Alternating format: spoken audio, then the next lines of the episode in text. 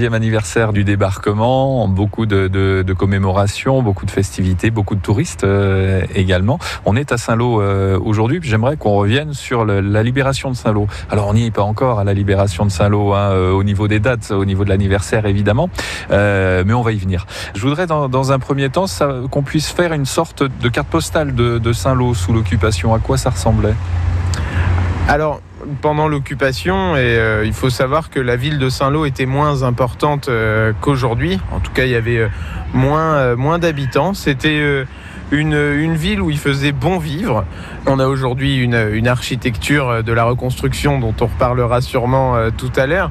Néanmoins, à l'époque, c'était plutôt, vous aviez des maisons à pans de bois, un théâtre à colonnade, etc. C'était une très jolie ville, d'après ce que j'ai pu voir sur les cartes postales. Et euh, effectivement, il devait y faire bon vivre. Ah, ensuite, euh, alors au niveau de, l'occupation euh, allemande, pour vous dresser un petit tableau de comment ça s'est passé rapidement, il faut savoir que, en gros, le 17 juin 1940, les Saint-Lois eh bien, vivaient leur ville tranquillement, en sachant que malheureusement les Allemands progressaient rapidement et allaient sans doute arriver euh, à un moment ou un autre à Saint-Lô. Et euh, dans la nuit du 17 au 18 juin 1940, eh bien, chacun euh, rentre chez soi comme d'habitude. Et, il se trouve que dans la nuit, ils sont réveillés par des bruits de, de moteurs. Autant dire qu'à l'époque, le moteur, c'est pas ce qui, ce qui régnait. Hein. On était plutôt à bicyclette. Et, et le matin, en ouvrant les portes, les volets, Saint-Lô était occupé. Voilà un petit peu comment commence l'occupation ici à Saint-Lô.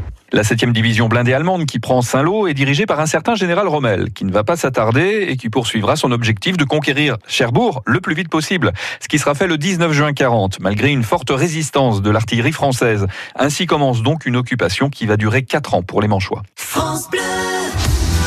Bonjour, c'est Eric Vallée sur France Bleu. On va se retrouver tout à l'heure entre 16h et 19h pour démarrer ensemble une nouvelle semaine de Ça vaut le détour. Et en tout début d'émission, on vous offrira vos invitations, vos places de ciné pour le méga CGR de Cherbourg. A tout à l'heure, 16h.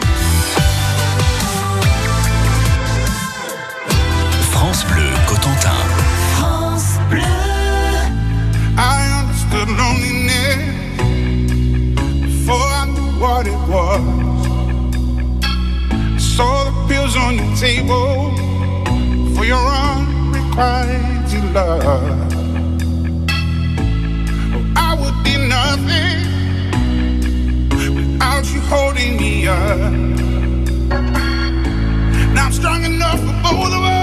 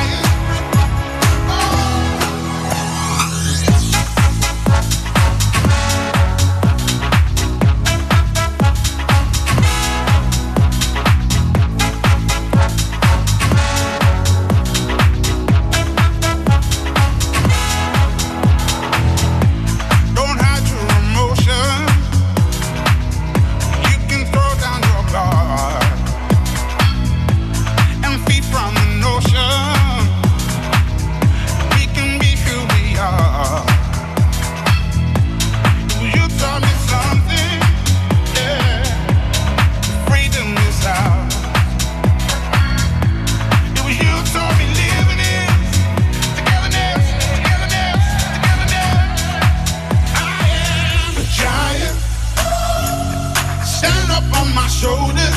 Tell me what you see.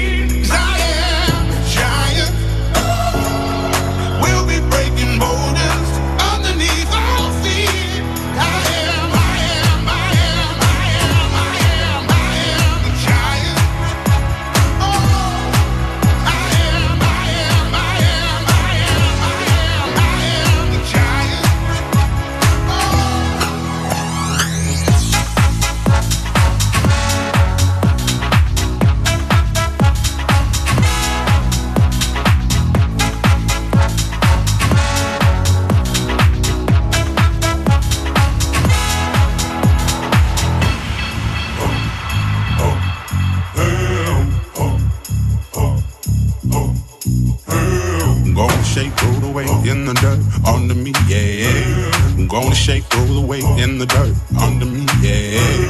Gonna shake, throw the weight in the dirt, yeah. Gonna shake, throw the weight in the dirt, yeah. Gonna shake, throw the weight.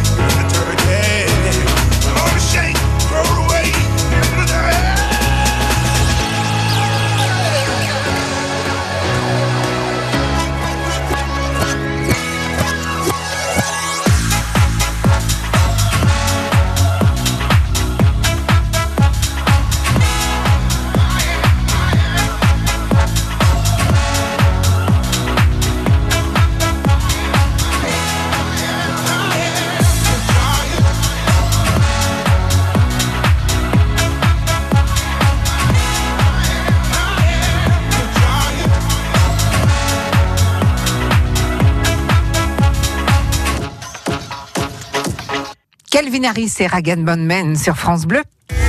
Suivez le guide, on visite la Manche sur France Bleu Cotentin. Avec Lionel Robin, nous sommes à Saint-Lô où l'on commémorera bientôt le 75e anniversaire de la libération de la ville, le 18 juillet 1944. Avec Jason Lefebvre, qui est guide à l'Office de tourisme Saint-Lô-Aglo, eh bien, on va s'intéresser dans un premier temps à la vie sous l'occupation à Saint-Lô. La ville est donc prise par les troupes allemandes le 18 juin 40, le jour même où un général inconnu de la majorité des Français lance un appel à la résistance depuis Londres sur la BBC. Mais pour les Saint-Lois, ce sont quatre années d'occupation qui débutent, à commencer par avancer les horloges d'une heure. On passe à l'heure allemande, Jason Lefebvre. Alors forcément, sous l'occupation, hein, la, vie change. Euh, de nouvelles règles sont données par l'occupant. On va avoir, euh, eh bien, euh, un peu comme partout, hein, l'interdiction de porter les couleurs nationales, de chanter la Marseillaise, la réquisition des armes à feu et notamment des fusils de chasse. Vous avez un couvre-feu qui se met, qui se met en place ici à Saint-Lô et des tickets de rationnement. Alors, au niveau justement du rationnement et de la nourriture, euh, d'après ce que j'ai pu euh, lire et ce que j'ai pu entendre, j'ai eu la chance de parler avec des, habitants, euh, enfin des gens qui habitaient Saint-Lô à l'époque, et on retrouve sensiblement la même chose. C'est-à-dire que comme on habitait une ville, un gros bourg rural, on va dire à l'époque, entouré par la campagne, beaucoup avaient de la famille sur les environs de Saint-Lô, et il était possible de s'approvisionner. On souffrait pas de la faim ici comme on pouvait euh, souffrir de la faim dans les grandes villes. Et d'ailleurs, euh, pour l'anecdote, euh, une fois, je, je faisais une visite guidée. J'ai un monsieur qui me dit, moi, j'étais là à cette époque-là. Alors je lui dis, bah.